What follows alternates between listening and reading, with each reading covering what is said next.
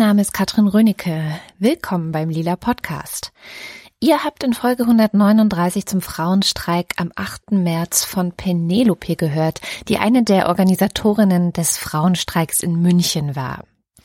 Penelope hat mit Susanne über die Möglichkeiten gesprochen, die sich daraus ergeben, dass Frauen streiken könnten.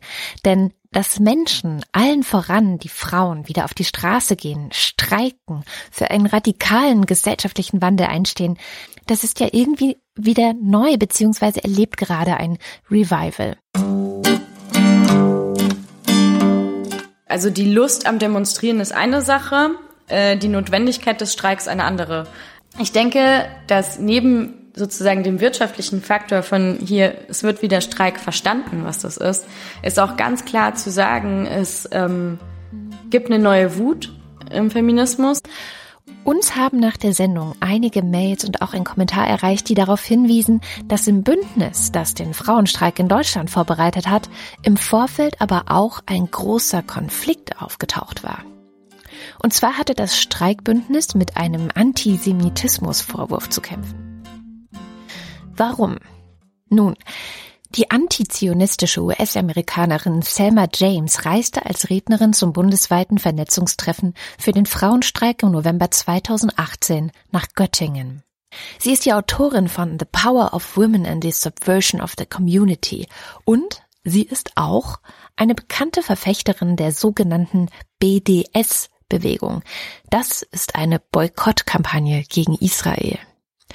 Und so begann eine Auseinandersetzung um eine Frage, die immer wieder feministische Bewegungen und Aktivistinnen spaltet oder umtreibt. Wie steht man eigentlich zu Israel und zu dem Konflikt in Palästina? Und ist BDS eine legitime Widerstandsform? Jetzt gab es innerhalb des Bündnisses eben sehr viele kritische Stimmen.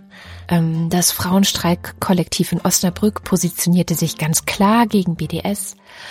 Und weil dieser Streit irgendwie immer wieder aufflammt, haben wir uns entschieden, eine Sendung zu wiederholen, die wir bereits im Juni 2017 ausgestrahlt haben. Es ist eine Sendung, in der es um die Frage geht, ob der Feminismus vielleicht ein Antisemitismusproblem hat und wie man eigentlich tatsächlich Antisemitismus erkennen kann und von legitimer Israelkritik unterscheiden. In der Sendung habe ich viele Interviews und Gespräche geführt. Die meisten davon sind zwischen 2016 und 2017 entstanden. Nichtsdestotrotz haben sie an Aktualität kaum verloren. Also kommt mit mir auf eine Reise in die Vergangenheit, zurück in die Folge 77 des Lila Podcasts. Viel Spaß beim Zuhören.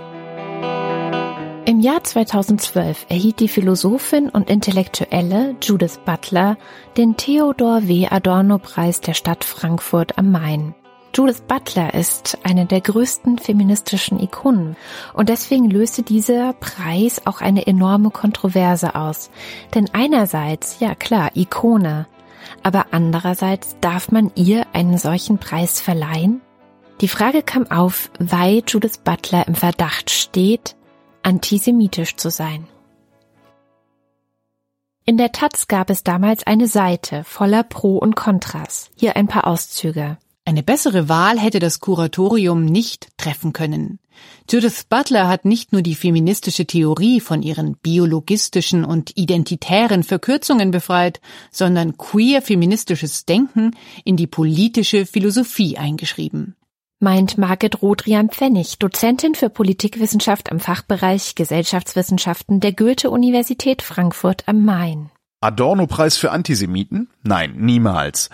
Judith Butler ist keine Antisemitin, sie vertritt nur politisch dumme Ansichten. Meint Detlef Clausen, emeritierter Professor für Soziologie. Er denkt nicht, dass Judith Butler eine Antisemitin ist, aber er sagt, dass sie ein realitätsferner politischer Dummkopf sei. Nicht die Person Judith Butler ist skandalös, sondern der Streit, der über sie entstanden ist. Das Antisemitismus-Argument ist eine Nebelbombe, die verhindern soll, dass man über die Probleme redet, die Butler anspricht. Erklärt uns Alida Assmann, Kulturwissenschaftlerin an der Universität Konstanz.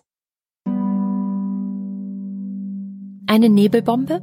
Geht es hier also gar nicht darum, Antisemitismus aufzuzeigen, sondern wird hier nur eine gerade in Deutschland schwerwiegende Anklage missbraucht, um wieder einmal den Feminismus und die Gender Studies zu diskreditieren? Ist die Aussage, Judith Butler sei eine Antisemitin am Ende bloß ein reaktionäres, antifeministisches und radikal konservatives Mittel, um die Theorien einer feministischen Vordenkerin, ja Ikone, zu verhindern?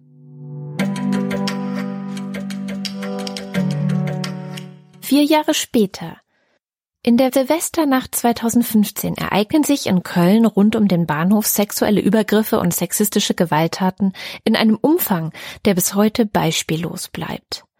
Mehrere hunderte Anzeigen gehen Tage später von Frauen ein, die sexuell belästigt und beraubt worden waren.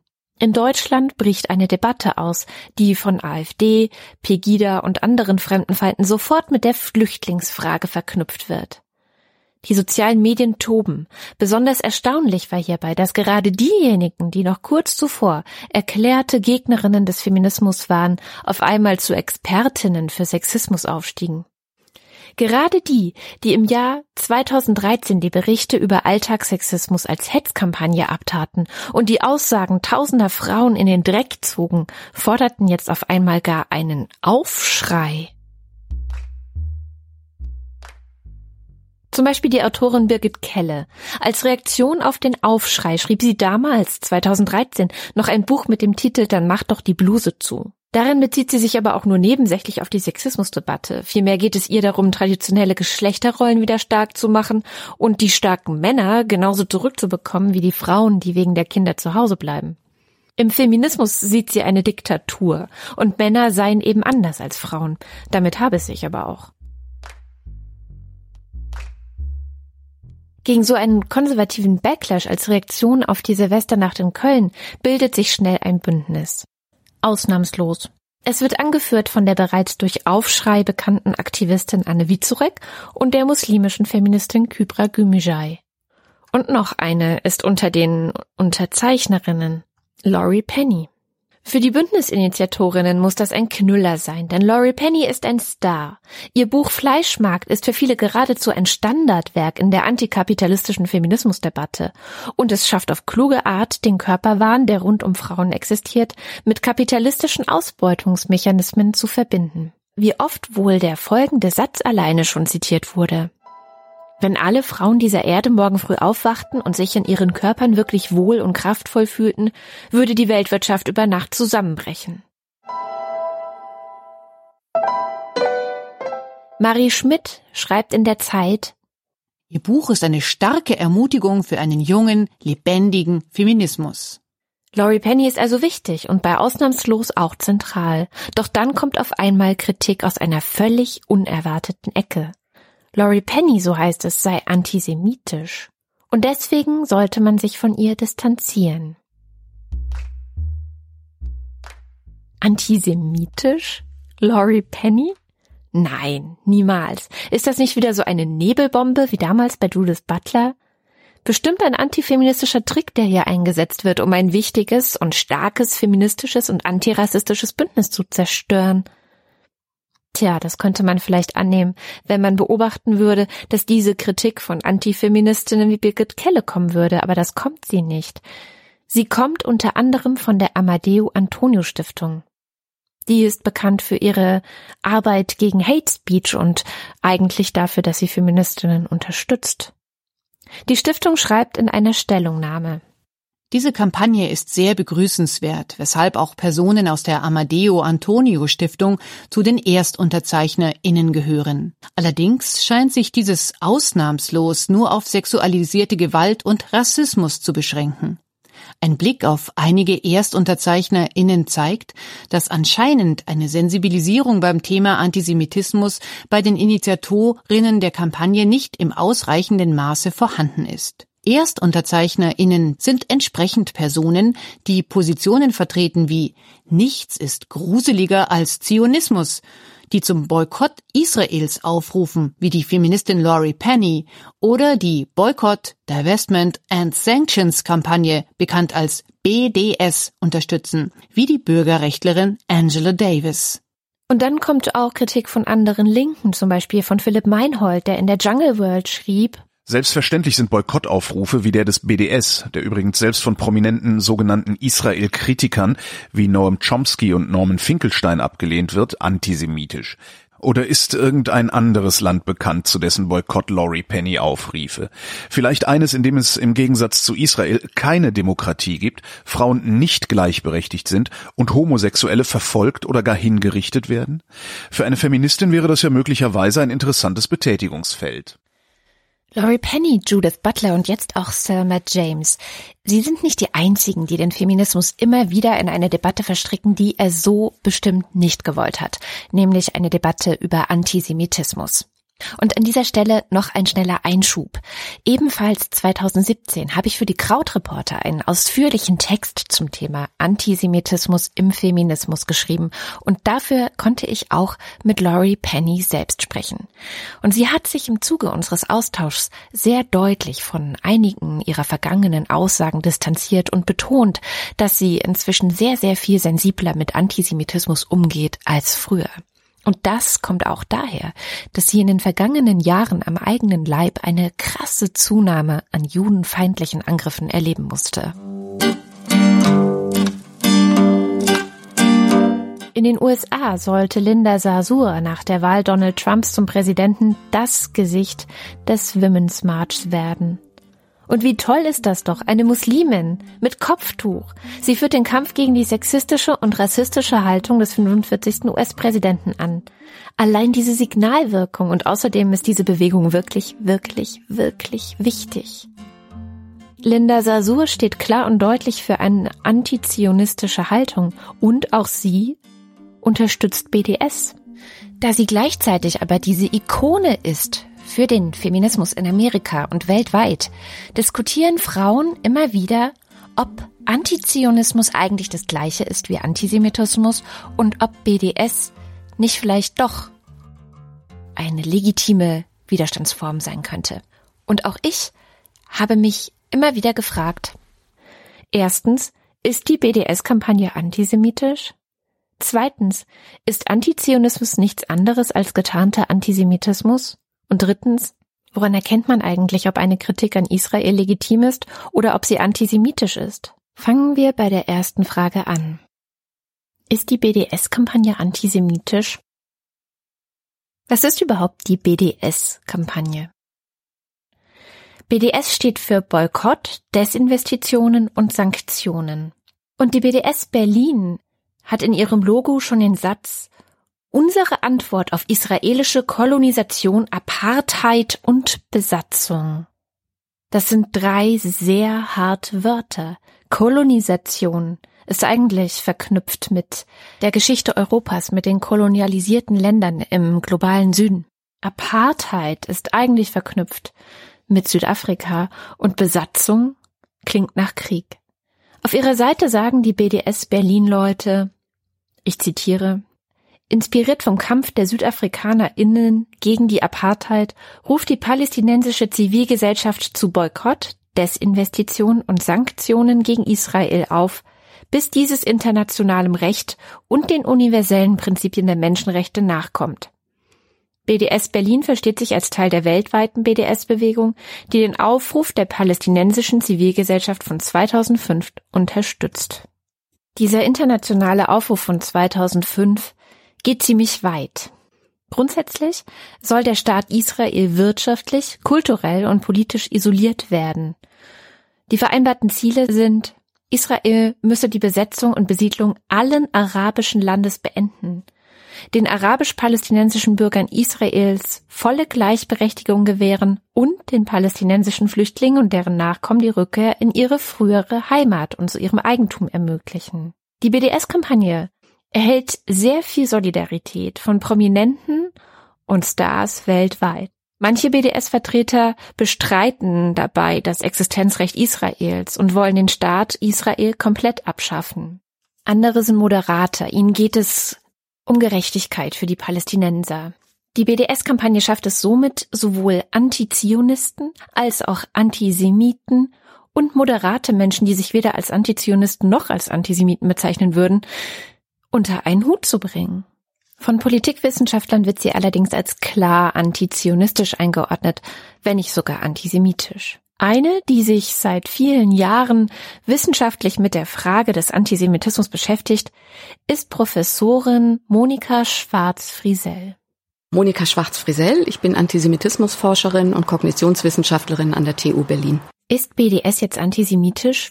Die Vertreterinnen sagen ja alle nein, natürlich nicht. Ich bin ja selber Jüdin unter Umständen, wird ja von vielen Juden und Jüdinnen unterstützt. Was sagt Frau Schwarz-Friesell dazu? Das ist eine ganz typische Interpretations- und Kommunikationsstrategie, die nicht nur von Judith Butler, sondern von allen BDS-Anhängern und allen linken äh, Antizionisten benutzt wird. Also das ist schon Common Sense eigentlich im antisemitischen Diskursritual. Man will natürlich mit dem Post-Holocaust-Bewusstsein auf keinen Fall zugeben oder auch nur den Schatten eines Zweifels aufkommen lassen, man sei antisemitisch, weil das ja nach der Erfahrung der Shoah etwas ziemlich Schreckliches ist im kollektiven Bewusstsein und in der äh, in unserer Kultur. Also greift greift man auf diese Relativierungs- und Ablenkungsstrategien. Aber wenn wir uns anschauen, was diese Leute, auch Judith Butler, und ich muss sagen, ich bedauere sehr, dass sie eine so große Stimme international hat. Sie richtet damit ungeheuren Schaden an. Wir in der empirischen Antisemitismusforschung sehen seit Jahrzehnten, dass eben der Anti-Israelismus und der Antizionismus, egal in welchem Spektrum, ob links, rechts, äh, radikal, gemäßigt, ist die dominante Form. Man muss sich das so vorstellen, nach 45, vor allem dann durch die Auschwitz Auschwitz-Prozesse in den 60er Jahren kam es zu einer Aufarbeitung ähm, und ein offener Antisemitismus, wo man sagt, die Juden äh, sind widerlich oder das Judentum ist eine atavistische Religion, ist seitdem mit einem Tabu natürlich belegt. Und man hat aber den Antisemitismus aus den Köpfen ja nicht einfach wegwischen können. Das heißt, er lebte schon irgendwo weiter, auch bei gebildeten Menschen, nur er wurde nicht so offen artikuliert. Und wenn wir uns jetzt die empirische Forschung, wenn ich meine Daten anschaue, ähm, dann sehe ich eben sehr, sehr deutlich, dass wir eine sogenannte Camouflage-Technik haben. Das heißt, die Leute wählen eine Umwegkommunikation. Ein moderner Antisemit oder eine moderne Antisemitin sagt nicht, ich habe etwas gegen Juden und Judentum. Sie sagen, ich habe etwas gegen Israel. Und dann kommen eigentlich die gleichen Strategien, die wir auch im klassischen Antisemitismus haben. Äh, auf ähm, Israel werden Stereotype äh, projiziert, durchaus auch ganz klassische, ja, Brunnenvergifter und die, die Menschenfeinde, die Kindermörder, das sind ja uralte Stereotype, daran erkennt man sofort. Das ist keine legitime Kritik, das ist tatsächlich Antisemitismus im Gewand.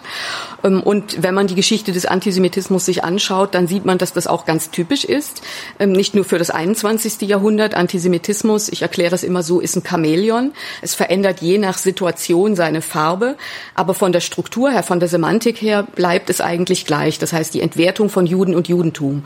Und ob moderne Antisemiten jetzt sagen, die Zionisten sind schuld oder Israel ist schuld, ist ein reiner Projektionsprozess. Ja, also das weiß die Antisemitismusforschung eigentlich schon seit Jahrzehnten. Umso erschreckender finde ich es, dass immer wieder diese Leugnungsstrategien in den Diskurs kommen.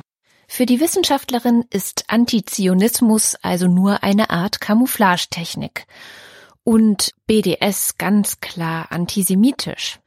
Und wenn für uns Normalsterbliche diese Offensichtlichkeit des Antisemitismus im BDS nicht so sichtbar ist, dann liegt es vielleicht daran, dass wir Judenhass irgendwie mit sowas wie aus dem Dritten Reich verbinden. Aber Frau Schwarz-Friesell geht einen Schritt weiter. Sie sagt, Heutzutage ist das natürlich total stigmatisiert. Nach dem Holocaust ist es in Deutschland quasi verboten und stattdessen würden die Menschen, denen Antisemitismus aber immer noch sehr stark in den Knochen sitzt, weil es einfach stark kulturell eingraviert ist, dass dieser Antisemitismus sich in Antizionismus widerspiegeln würde. Der Trick ist also, das, was verboten ist, so zu drehen, dass man es schwer verbieten kann. Denn Kritik an einem Staat oder an einer Politik muss ja wohl erlaubt sein, oder? Wir sind also schon mitten in der dritten Frage.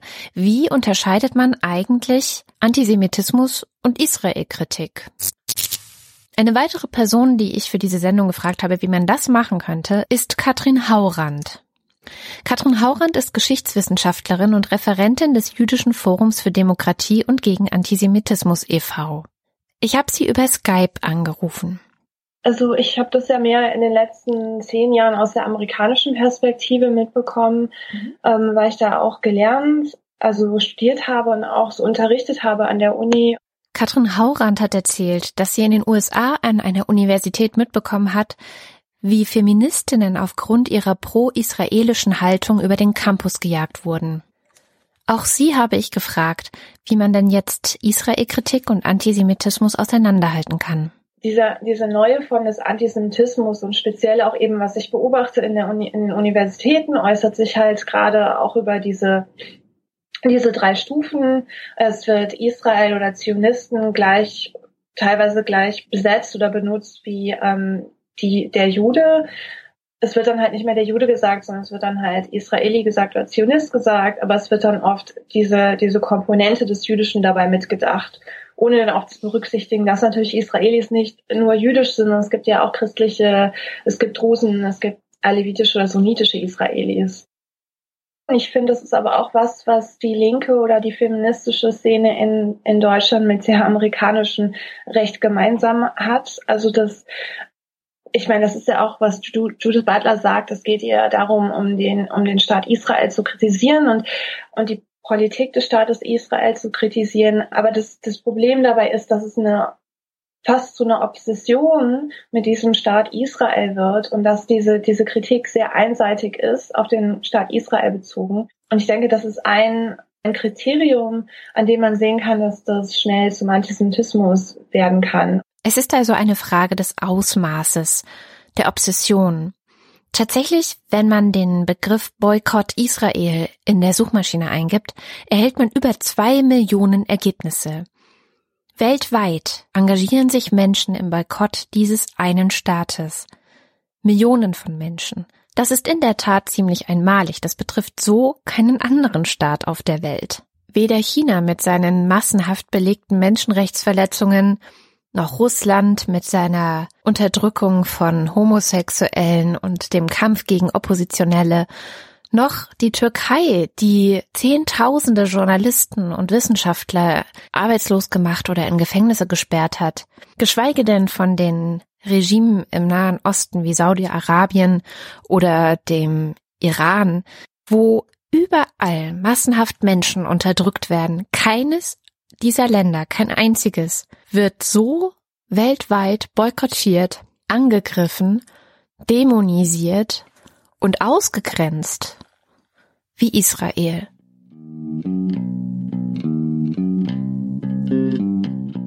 Und das Erstaunliche ist, dass BDS, Antizionismus und die Boykottkampagnen gegen Künstlerinnen und Künstler aus Israel oft aus der Mitte der Gesellschaft kommen, aus dem intellektuellen Milieu. Müssten diese Leute es nicht eigentlich besser wissen?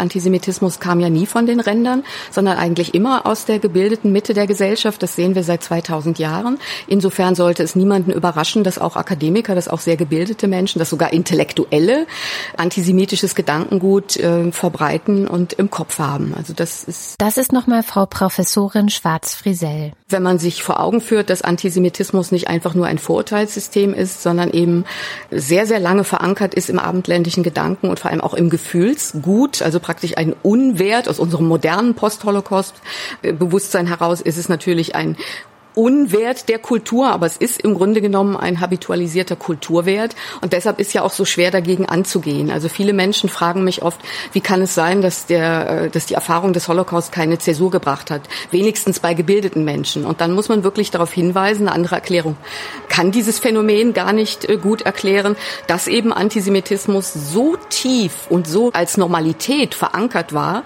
dass wenige Jahre der Aufklärung oder Jahrzehnte der Aufklärung nicht gegen 2000 2000 Jahre dieser kulturell verankerten, dieses kulturell verankerten Ressentiments angehen.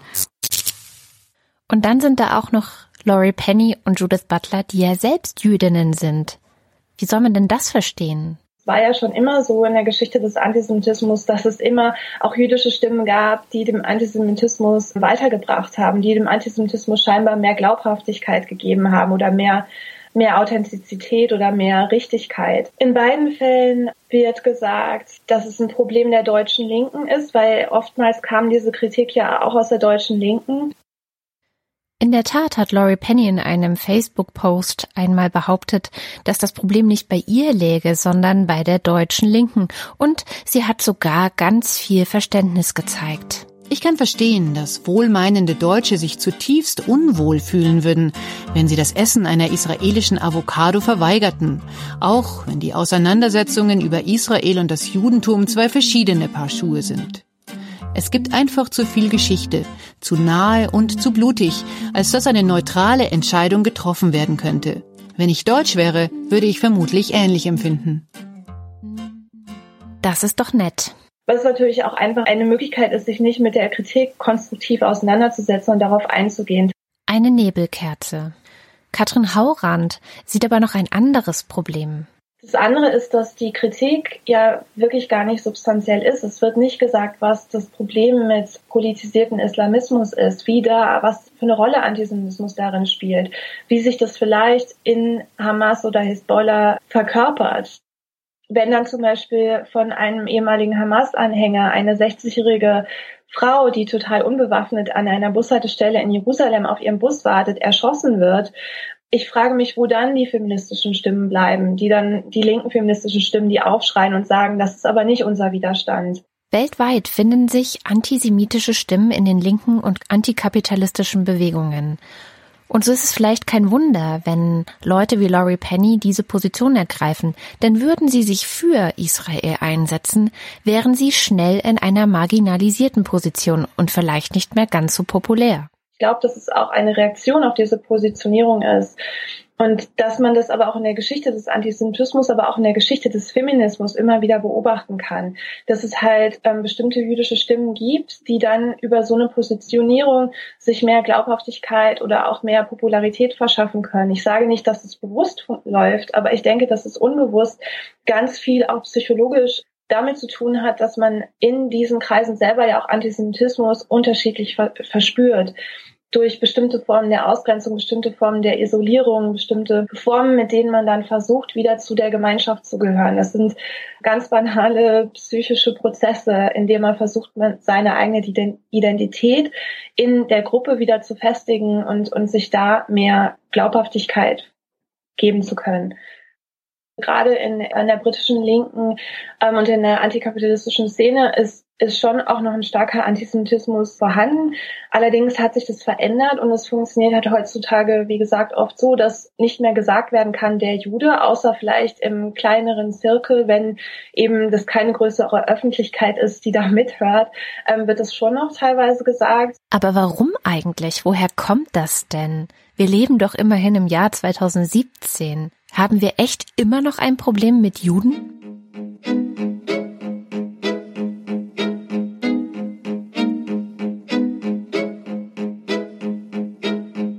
Antisemitismus, ähm, anders als Vorurteilssysteme, ist eben nicht einfach nur ein Vorurteilssystem, das auf irgendwelchen Einzelgeneralisierungen basiert. Also zum Beispiel die dumme Blonde ist ein Stereotyp, ja, da hat man mal zwei dumme Blondinen oder so getroffen, sondern Antisemitismus basiert auf reinen Fiktionen. Das heißt, das sind reine Konstrukte, die nichts mit der Realität zu tun haben. Man kann sich das ganz gut vorstellen ähm, an so einem Stereotyp wie die Blutkultlegende, die sehr, sehr intensiv auch heute noch aktiviert wird, gerade im arabischen Raum, im muslimischen Antisemitismus, dass Juden also Blutrituale begehen mit Kindern, nicht jüdischen Kindern ähm, und sie für rituelle Zwecke missbrauchen.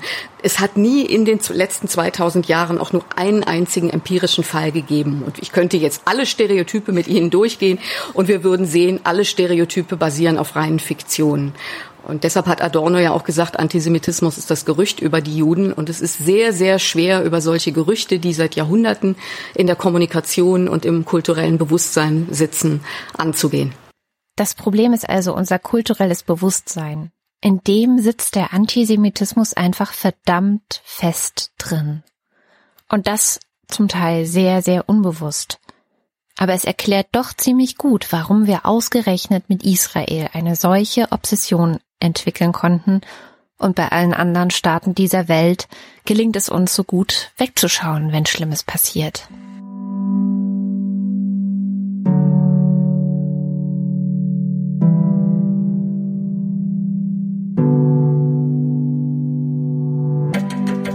Glaube, ich habe jetzt verstanden, warum BDS und diese ganzen Kampagnen ein Problem sind. Ich glaube, ich habe auch verstanden, warum es nicht wirklich möglich ist, einen Unterschied zwischen Antizionismus und Antisemitismus zu machen. Denn am Ende ist das Ganze nichts anderes als eine Obsession mit Israel. Und ich glaube, darauf muss man auch den Schwerpunkt setzen, wenn man anderen Leuten versucht zu erklären, wie man Antisemitismus eigentlich erkennen kann. Bleibt die zweite und vielleicht viel, viel schwierigere Frage. Wie soll der Feminismus denn jetzt damit umgehen? Beziehungsweise wie sollen die Bewegungen damit umgehen, dass in ihren Reihen so wichtige Menschen, ja, antisemitische Sachen sagen?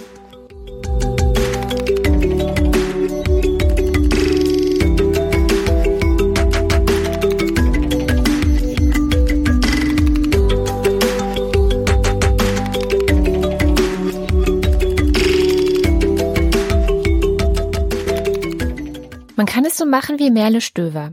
Äh, Feminismus ist für mich auf jeden Fall der Kampf dafür, dass Menschen, die im Patriarchat unterdrückt werden, sich frei bewegen können ähm, und die gleichen Freiheiten haben wie alle anderen auch. Merle ist Feministin und im linken Spektrum ziemlich aktiv. Und außerdem hat sie ihre Abschlussarbeit über das Thema geschrieben.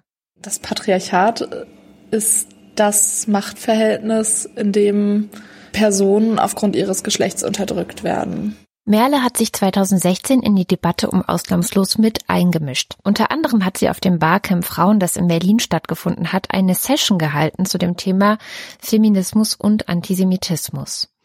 Danach hat sie einen langen Blogtext geschrieben und am Ende sah sich Laurie Penny genötigt, die zitierten Selbstverteidigungen zu schreiben. Das heißt, in Merle Stöwe haben wir eine der Personen, die dafür verantwortlich ist, dass Laurie Penny sich rechtfertigen musste. Ich fand die Forderung von ausnahmslos durchaus richtig, natürlich. Also, dass Racial Profiling rassistisch ist, ist für, steht für mich außer Frage. Ähm, die Kritik bezog sich vor allem darauf, dass Antisemitismus nicht thematisiert wird im Feminismus, ähm, dass er meine These wäre, als Nebenwiderspruch abgetan wird, dass man einfach darüber hinwegschauen kann, dass man keine klare Definition davon hat, was Antisemitismus ist. Und auch vielleicht gar, also Angst davor hat, diese Debatte zu führen. Doch Merles Kritik? Ist nicht nur, dass sie antisemitisch sind, sondern auch, dass sie es nicht bearbeiten. Und dass da manchmal Antirassismus und die Kritik am Antisemitismus nicht zusammengedacht werden können oder dass es schwerfällt, das zusammenzudenken ähm, und dass da auch Widersprüche entstehen. Nehmen wir doch mal diese Kritik und gucken, was wir daraus machen. Ich habe versucht, Leute aus dem Umfeld von Ausnahmslos vors Mikro zu bekommen. Und tatsächlich ist es mir mit zweien gelungen. Die eine davon ist Gesine Agener. Sie ist frauenpolitische Sprecherin von Bündnis 90 Die Grünen und war auch eine der Erstunterzeichnerinnen von Ausnahmslos. Sie ist im Bundesvorstand von Bündnis 90 Die Grünen und zuständig für alles Mögliche, was irgendwie mit dem Thema Frauen, Feminismus, aber eben auch Antirassismus und ähm, gruppenbezogene Menschenfeindlichkeit zu tun hat. Und da sind wir ja eigentlich schon mitten beim Thema. Mit Gesine habe ich über Skype gesprochen und leider ist ihre Aufnahmequalität nicht ganz so super, wie ihr äh, selber mal kurz hören könnt. Achtung. Ich bin Gesine Agener, ich bin die frauenpolitische Sprecherin von Bündnis 90 Die Grünen. Dadurch, dass sie die Vertreterin einer Partei ist, möchte sie gar nicht so gerne über ausnahmslos oder für ausnahmslos sprechen. Aber sie hat eine andere Geschichte mitgebracht, die auch sehr exemplarisch ist. Wir haben ja auf dem Parteitag im Juni das Wahlprogramm beschlossen, das Bundestagswahlprogramm und laden immer ähm, Gastrednerinnen und Gastredner ein, die zu bestimmten Themen dann nochmal ihre Sicht auf die Dinge und grüne Politik formulieren. Und im Februar haben sie sich dazu entschlossen, dass sie jemanden von dem großen Women's March aus den USA dabei haben wollen. Sie haben sich dann entschieden, Carmen Perez einzuladen. Das ist eine der Köpfe oder Co-Chairs des Women's Marches in Washington gewesen. Und die ist auch gekommen. Und das hat dann innerhalb der Partei für Kritik gesorgt. Der Hintergrund ist ein bisschen, wir haben die Kollegin von Carmen Perez, Linda Sassur, bewusst nicht eingeladen, weil die eben ganz, ganz offen und sozusagen sehr stark auch diese BDS-Geschichte unterstützt. Bei Carmen Perez ist es so, dass sie da zwar auch mal an einer Aktion teilgenommen hat, aber das bei ihr nicht im Vordergrund steht und das auch nicht ihr primäres Politikfeld ist. Gesine war sich des Problems nämlich genau deswegen bewusst, weil vor einem Jahr bei der Ausnahmslos-Kampagne das Problem ja aufgekommen war und sie auch sagt, dass sie davon gelernt hat. Mir war natürlich sozusagen die Grundproblematik total bewusst, also weil wir das eben auch bei Ausnahmslos im letzten Jahr hatten, dass eben dieses Thema Antisemitismus und Sensibilität für Antisemitismus als Teil von gruppenbezogener Menschenfeindlichkeit das Thema hatten, äh, war mir das total bewusst und ich habe eben Linda Sasur dann eben nicht eingeladen und habe aber tatsächlich bei Carmen Perez wahrscheinlich auch nicht tief genug recherchiert. So, und deswegen war mir das tatsächlich nicht so bewusst. Leute, die es wussten, haben Gesine dann darauf hingewiesen und dann mussten sie entscheiden, was machen sie jetzt? Laden sie Carmen Perez trotzdem ein? Sprechen sie mit ihr? Und Sie haben einen Weg gewählt, den ich ganz sympathisch finde, nämlich? Es ist eben bei uns so, dass wir natürlich auch immer wieder die Debatte haben über Nahostpolitik. Und das war auch auf diesem Parteitag so. Und wir haben kurz bevor diese Rede von Carmen Perez stattgefunden hat, ähm, beschlossen als Teil des Wahlprogramms, dass wir BDS als ähm, Instrument deutscher und europäischer Außenpolitik ablehnen. Und das fand ich eben auch nochmal wichtig. Ja? Also ich finde durchaus, man kann mit Leuten einen Dialog führen und einen kritischen Dialog führen, die eine andere Position haben. Aber man muss sich eben seiner eigenen hm, Position gegenüber BDS klar bewusst sein. So. Also miteinander reden, aber gleichzeitig auf derselben Veranstaltung, auf der man miteinander redet, klare Kante zeigen gegen BDS. Das ist ja genau das, was Merle Stöber gefordert hat, dass man eben sich damit auseinandersetzt und dass man auch sagt, ähm, welche Position man letztendlich vertritt. Als Gesine bei Ausnahmslos mitgemacht hat, hat sie da Laurie Pennys Hintergrund zum Thema Israel-Boykott gekannt? Auch das war mir ehrlich gesagt nicht so klar. Bei Ausnahmslos ist mir das zum ersten Mal richtig, richtig bewusst geworden.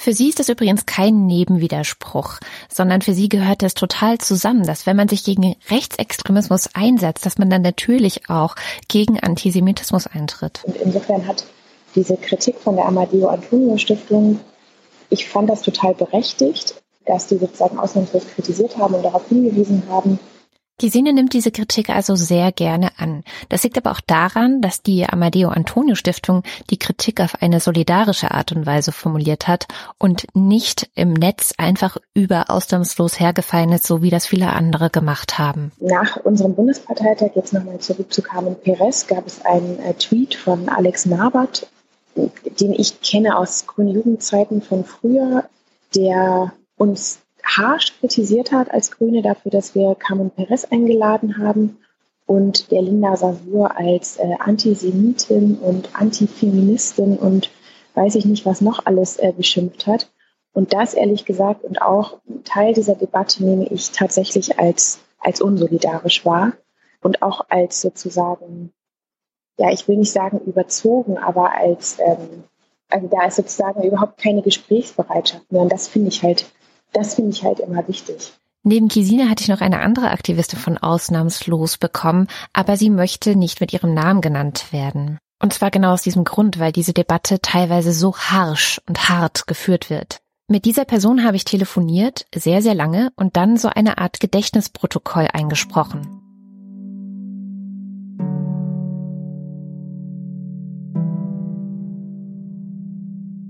Ich habe auf Twitter gefragt. Ich habe geschrieben, ich arbeite gerade zum Thema Antisemitismus im Feminismus. Falls ihr dazu unbedingt was sagen wollt, hier wäre die Gelegenheit. Dieser Aufruf mündete in einem Telefonat, das ich gerade eben geführt habe. Die Eindrücke sind also noch ganz, ganz frisch. Und ich versuche es so gut wie es geht aus dem Gedächtnis wiederzugeben. Die Person, mit der ich das Telefonat geführt habe, möchte anonym bleiben. Tatsächlich auch aus dieser Erfahrung der Überforderung und des des Unwohlseins und der Angst heraus, die diese Person inzwischen hat. Und unser Telefonat drehte sich auch gar nicht so sehr um den Antisemitismus oder den Antisemitismusvorwurf selbst, sondern in erster Linie um die Angst vor diesem Vorwurf. Die Person fand, dass das Problem für sie eigentlich allgemeiner Natur sei, nämlich, dass die Ansprüche, die erhoben werden, so groß sind, dass sie ihnen nicht entsprechen kann, auch weil ihr Wissen fehlt. Sie selbst sagt, ja, ich gebe mir Mühe und ich äh, gucke, dass ich möglichst umsichtig bin, möglichst viel weiß, möglichst alles berücksichtige und niemanden irgendwie aus Versehen diskriminiere, respektlos behandle oder ähm, ja in einen in, in eine Ismusfalle sozusagen tappe. Das hat sie so nicht gesagt, aber das wären jetzt meine Worte. Diese Person sagt, es ist so unglaublich viel Verantwortung. Und sie sagt, ich habe keine Ahnung von BDS. Ihr Thema ist nicht antisemitischer Feminismus, sondern antimuslimischer Feminismus. Und damit ist sie wirklich, wirklich gut beschäftigt.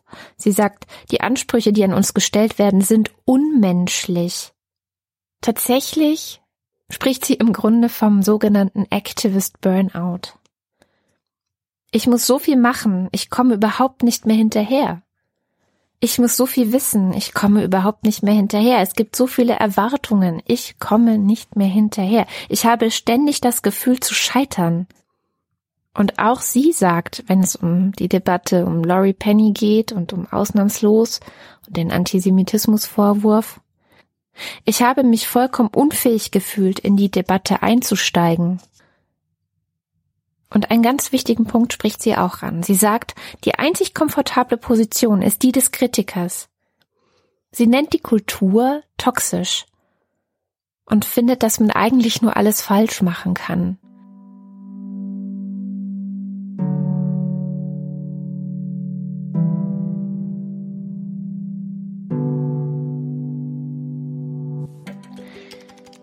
Ich finde es gut, wenn es nicht so wäre, wenn wir es schaffen würden, im Feminismus über Antisemitismus zu sprechen, ohne hinterher nur Verliererinnen dastehen zu haben, sondern wenn wir hinterher was gewinnen. Und ich glaube, dass es möglich ist.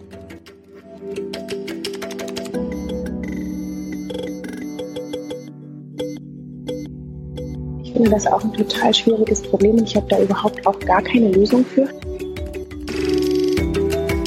Ich glaube, der Streit ist schon im vollen Gange. Ein wichtiger Punkt ist hierbei sicherlich die innerfeministische Streitkultur und auch der Umgang miteinander. Merle Stöver sieht das so. Es ist wichtig, sich selbst zu verorten, gerade in dieser Gesellschaft. Es hat mir auch geholfen, als ich Feministin geworden bin oder als ich angefangen habe, mich so zu bezeichnen, zu hm, erstmal zu sehen, dass Ungerechtigkeit auch ganz personell funktioniert, dass man davon betroffen ist und dass es einen ganz persönlich und individuell einschränken kann. Aber das ständig vor sich herzutragen, ist auch gar kein Vorwurf, den ich irgendwem erstmal machen möchte. Es ist so ein allgemeines Phänomen momentan. Es wird sehr vor sich hergetragen, wie wenig Privilegien man hat. Und es wird sehr vor sich hergetragen, auf andere zu zeigen und zu sagen, aber die sind viel privilegierter. Und so wird auch Merles Kritik an antisemitischen Äußerungen oft als Rassismus abgetan und sie als eine weiße privilegierte Frau, die ja nichts zu sagen hat. Und sie wünscht sich, dass die Leute sich informieren und auch miteinander ins Gespräch kommen und auch diese Kritik, die sie äußert, einfach zulassen. Sie ist dabei auch überhaupt gar nicht nachtragend. Also ich glaube nicht, dass man jemanden darauf festnageln muss, dass eine Person mal was gesagt hat. Natürlich können sich Menschen weiterentwickeln und das muss man, glaube ich, auch akzeptieren. Ja. Ähm, wenn ich mir die letzten Jahre meines Feminismus angucke, dann habe ich mich auch weiterentwickelt und man wird immer noch überall Texte von mir finden, denen ich was gesagt habe oder geschrieben habe, was ich so auf keinen Fall mehr schreiben würde. Es geht ja also auch um Lernfähigkeit und Offenheit. Also was ich für mich persönlich mitgenommen habe und, und das, woran sich die Amadeo Antonio Stiftung ja auch noch gestoßen hat, war, dass Antisemitismus in unserem Aufruf gar nicht vorgaben als Problem. So, und das finde ich, das ist eine Sache, die man, aus der wir super lernen können, ja, und wo wir einfach sagen können, okay, wir achten bei allen zukünftigen Texten und Aufrufen darauf, dass wir nicht nur Rassismus benennen, sondern eben auch Antisemitismus als teilgruppenbezogener Menschenfeindlichkeit, gegen den wir uns wenden. Es geht also um eine neue Selbstverständlichkeit innerhalb des Feminismus. Und es gehört noch ein weiterer Punkt dazu dass wir auch versuchen, zum Beispiel feministische Jüdinnen mit einzubeziehen. So, das ist, glaube ich, auch eine Sache, die, wo wir nochmal, wo wir noch mal lernen können. Stimmt. Das wäre auch eine Sache, die Katrin Haurand anzuregen hätte. Und das ist ja auch zum Beispiel jüdische zionistische Feministinnen gab am Anfang, die halt de deshalb zionistisch waren, weil sie eben auch gegen Antisemitismus vorgegangen sind und sich isoliert gefühlt haben in der feministischen Gemeinschaft sozusagen, das wird dann oft nicht berücksichtigt. Also dass es jüdische Stimmen gibt, die genauso authentisch sind, die sich aber eben gegen den Antisemitismus aussprechen, der in der Linken oder auch in der bestimmten Teilen der feministischen Szene auftritt. Das wird dann nicht gehört. Also die Frage ist immer auch, welche jüdischen Stimmen werden gehört und welche jüdischen Stimmen werden nicht gehört. So, eine gute Dreiviertelstunde Sendung liegt jetzt schon hinter euch und Respekt, dass ihr so lange durchgehalten habt. Ein Punkt allerdings möchte ich am Ende doch noch mit reinnehmen, den ich nämlich einfach total ermutigend und ähm, ja optimistisch stimmt finde. Den hat Antje Schrupp mit reingebracht. Antje kennt ihr sicherlich alle. Für alle, die sie nicht kennen, sie ist Politikwissenschaftlerin und eine der wichtigsten ja, feministischen Stimmen unserer Zeit, würde ich sagen. Ähm, hat viele Bücher geschrieben, unter anderem das von uns sehr oft zitierte ABC des guten Lebens und zuletzt eine kleine Geschichte des Feminismus, ein Comic, der auch ins Englische übersetzt wurde. Und Antje schrieb auf Twitter eben, dass ich mich ja vielleicht auch mit der Debatte über Antijudaismus in der feministischen Theologie erwähnen möchte, die in den späten 1980ern von US-Jüdinnen ausgelöst wurde und Antje meinte, das war die erste systematische Auseinandersetzung im Feminismus dazu und sie führte zu vielen Erkenntnissen, Umdenken und schließlich sogar zu einer Bibel in gerechter Sprache. Und ich habe sie gebeten, mir das doch nochmal genauer darzulegen. Der christliche Antijudaismus hat schon immer die Tendenz gehabt, das Judentum als Negativfolie zu benutzen, um sich selbst positiv herauszustellen. Also zum Beispiel zu sagen, äh, das Judentum ist eine Gesetzesreligion, wir sind eine Religion der Freiheit. Oder das Judentum ist eine rachsüchtige Religion, Auge um Auge, Zahn um Zahn. Das Christentum hingegen predigt die Nächstenliebe und die Feindesliebe und so weiter. Und die ähm, feministische Theologie im, im Christentum hat anfangs auch genau diese Figur benutzt und hat zum Beispiel gesagt, also das Judentum ist eine patriarchale Religion, wo Frauen unterdrückt werden. Im Christentum hingegen waren Frauen anfangs gleichgestellt und Jesus hat ein egalitäres Verständnis gehabt. Ähm, der Höhepunkt war dann das Buch von Franz Alt, der das eben im Titel auf den Punkt gebracht hat, Jesus, der erste neue Mann. Also Jesus hat sozusagen dieses patriarchale, verknöcherte Judentum äh, feministisch gemacht und hat die äh, äh, Frauen ähm, gewürdigt und äh, anerkannt. Hui, das klingt jetzt nicht nur ziemlich eingebildet, sondern tatsächlich auch ganz schön antisemitisch. Und das haben eben auch viele feministische Theologinnen äh, so gesehen, auch in Zusammenhang mit äh, manchmal einer Faszination für die vormonotheistischen Religionen mit den vielen Göttinnen und so weiter. Und da wurde eben auch so das Bild gemalt. Es gab früher eine Vielfalt auch weiblicher Gottheiten, dann kam das Judentum und hat das alles zu dem einen patriarchalen monotheistischen Männergott gemacht. Und davon hebt sich dann der Feminismus und auch die feministische Theologie ab. Das Ganze hat also sowas ähnliches wie Tradition? Die gesamte Kritik, die gegen Israel geübt wird, hat eigentlich einen historischen Bezug und fußt auf alten antijudaistischen, antisemitischen Bildern. Meint auch Merle Stöver. Die forscht ja auch dazu. Aber liebe Antje, wie ging die Geschichte denn weiter? Ende der 80er Jahre haben dann aber ähm, feministische jüdische Theologinnen, vor allen Dingen aus den USA, ich erinnere mich vor allen Dingen an Susanna Heschel, dies scharf kritisiert und haben eben den christlichen Theologinnen Antijudaismus vorgeworfen und haben erklärt, was an diesen ganzen Argumentationen eben falsch ist. Und es hat dann tatsächlich eine Debatte angefangen innerhalb der feministischen Theologie, auch in Deutschland, ähm, die sehr kontrovers war und auch schmerzhaft, weil man ja auch solche Sachen nicht gerne einsieht oder zugibt, aber aber im Endergebnis dann doch dazu geführt hat, dass man, glaube ich, sagen kann, dass heute christliche feministische Theologinnen sich sehr bewusst sind über antijudaistische Narrative in des, innerhalb der christlichen Theologie und das auch heute nicht mehr so argumentiert wird, sondern eben gesagt wird, Jesus war selbst ein Jude. Es ging in der Jesusbewegung nicht darum, sich vom Judentum abzugrenzen. Man kann auch nicht sagen, dass die äh, Position der Frauen in der Jesusbewegung grundsätzlich anders war als im Judentum generell, sondern es gab eben im Judentum äh, schon immer verschiedene äh, Strömungen und mehr und weniger patriarchale, genauso wie im späteren Christentum dann auch. Und man kann da die eigene egalitäre Haltung zu, äh, zu der Rolle, die Frauen in der Religion spielen, eben nicht entlang der Linie Christentum versus Judentum diskutieren. Es gab also einen Lernprozess und man hat miteinander geredet und man hat versucht, die eigenen Vorurteile und die eigenen Narrative zu hinterfragen. Und genau darum geht es doch letztendlich heute auch wieder. Die Erkenntnis damals lautete, es gibt keinen Unterschied, keinen wesentlichen zwischen christlicher und jüdischer Ethik und auch nicht zwischen christlichem und jüdischem Haltung zu Feminismus. Es gibt Unterschiede, aber die kann man nicht in Form von besser und schlechter oder so diskutieren. Äh, also wir können das, was christlich ist, nicht profilieren in Abgrenzung vom Judentum, sondern nur im, im Behaupten des eigenen Standpunkts und das, das Jüdische ist keine Negativfolie dafür. Das Jüdische darf also nicht die Negativfolie für die eigene Moral und Ethik sein. So lautete die Erkenntnis. Und das hat zum Beispiel Auswirkungen gehabt auf verschiedene Projekte.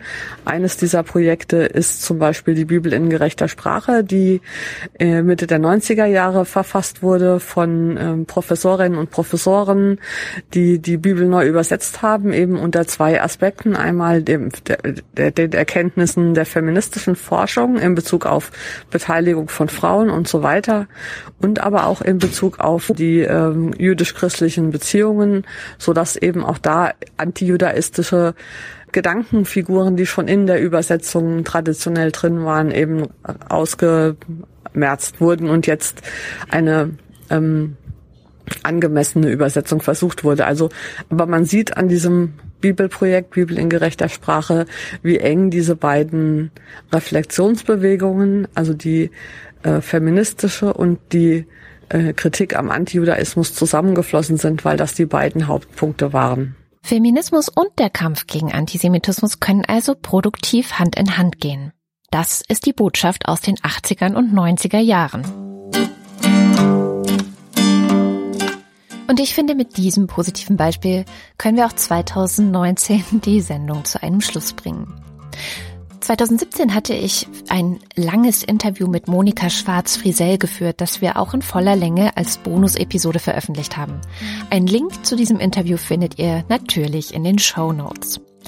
Ja, ich hoffe, dass wir euch mit dieser Sendung ein wenig anregen konnten, die Ereignisse rund um das Bündnis zum Frauenstreik in Deutschland einordnen zu können, eine Haltung zu entwickeln. Und ich hoffe auch, dass wir vielleicht einen kleinen Beitrag dazu leisten konnten, dass feministische Bündnisse in Zukunft nicht immer wieder aufs Neue an der Antisemitismusfrage in Streit geraten. Mein Dank geht natürlich noch einmal an die InterviewpartnerInnen, die sich getraut haben, offen und ehrlich über dieses Thema zu sprechen. Monika Schwarz-Friesell, Katrin Haurand, Gesina Agena, Merle Stöver und auch die anonym bleibende Person. Ich bedanke mich außerdem bei Holger Klein und Laurie Penny. Ihr könnt gern eure Meinung oder Fragen bei uns im Blog hinterlassen auf lila-podcast.de. Wenn euch der Lila Podcast gefällt, dann helft uns doch, ihn auch in Zukunft produzieren zu können, indem ihr uns zum Beispiel finanziell unterstützt. Alle Möglichkeiten dazu, von Steady, Patreon über PayPal bis zum Dauerauftrag, findet ihr ebenfalls auf lila-podcast.de. Außerdem helft ihr uns sehr, wenn ihr uns eine Bewertung bei iTunes hinterlasst. Das hilft anderen, unseren Podcast zu entdecken. Solltet ihr uns bei Spotify hören, dann sagt doch gern euren FreundInnen Bescheid, dass sie uns auch dort hören können. Ihr findet den Lila Podcast auf Twitter und Instagram. Wir heißen auf beiden Kanälen Lila Podcast in einem Wort und wir freuen uns, wenn ihr euch mit uns austauscht. Wir posten dort interessante Artikel, Beiträge von Feministinnen aus der ganzen Welt und auf Instagram ganz exklusive Buchtipps von uns dreien, Barbara, Susanne und mir. Mein Name ist Katrin Rönecke. Bis zum nächsten Mal.